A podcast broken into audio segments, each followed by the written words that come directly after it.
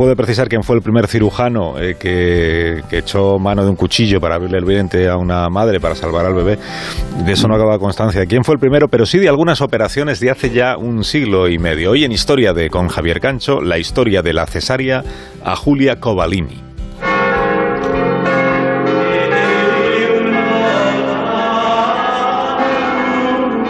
La Iglesia había influido en la promulgación de la Les Regia, que era una ley con la que se prohibía enterrar a mujeres embarazadas que hubieran muerto sin parir a sus criaturas. El objetivo era la extracción para el bautizo. De modo que durante centurias, desde la Edad Media, se hicieron muchas cesáreas, siendo poquísimas las que salieron bien. Háganse una idea del riesgo que las mujeres asumían.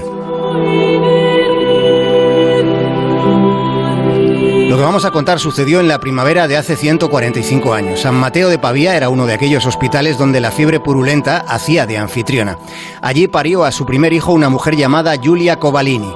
Tras el reconocimiento, el doctor Porro le dijo a su ayudante que había un estrechamiento oblicuo de grado elevado. En la mitad derecha no hay posibilidad de pasar siquiera un dedo entre el promontorio y la fosa ilíaca había que hacer una cesárea, cuando hace 145 años en cualquier hospital casi ninguna madre sobrevivía a esa operación, que para los tocólogos era un trance tétrico cuya consecuencia solía ser el fracaso y la muerte.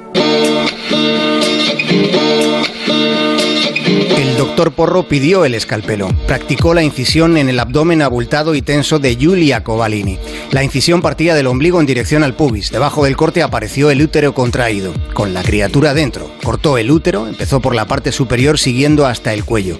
La musculatura se relajó, se abrió la herida y empezó a sangrar en abundancia. En esas incisiones existía el riesgo, el peligro, de que el escalpelo hiriera la placenta. Porro cogió el brazo izquierdo del bebé y después el hombro. Extrajo la cabecita por la abertura del corte. En ese momento hubo un desgarro en el extremo superior de la herida. El médico se movió entonces con rapidez, sacó los dos hombros, los bracitos, el cuerpo y las piernas, cortó el cordón. Tenía delante una niña que daba sus primeras señales de vida.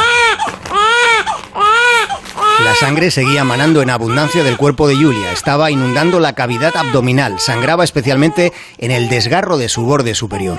El doctor Porro no sabía qué hacer, hasta que tomó una decisión insólita amputar el útero. Con el llanto al fondo y con el útero fuera de la madre había dado el paso decisivo hacia la incertidumbre. El cuello del útero fue fijado por el primer punto de sutura, el vientre fue cerrado. Durante un mes entero, Porro anotó con extraordinaria meticulosidad todos los detalles sobre el estado de la enferma. Durante semanas la fiebre le subía por encima de los 40 grados, con fuertes dolores abdominales. Porro decidió cambiar el vendaje dos veces al día temiendo que el cuello del útero pudiera escurrirse y convertirse en fuente de supuración. Pero con los días la herida fue fue curándose. La herida exterior se fue curando. El tubo de drenaje apenas presentaba señales de secreciones abdominales, aunque el temor era constante. Había pasado un mes y la paciente tenía noches en las que ardía de fiebre.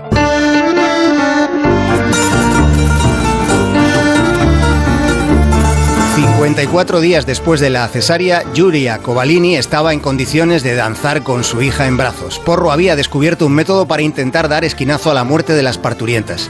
En las primeras 150 cesáreas practicadas por el método Porro hubo una mortalidad del 55%, en una época en la que moría sin remisión el 100% de las mujeres operadas por cesárea.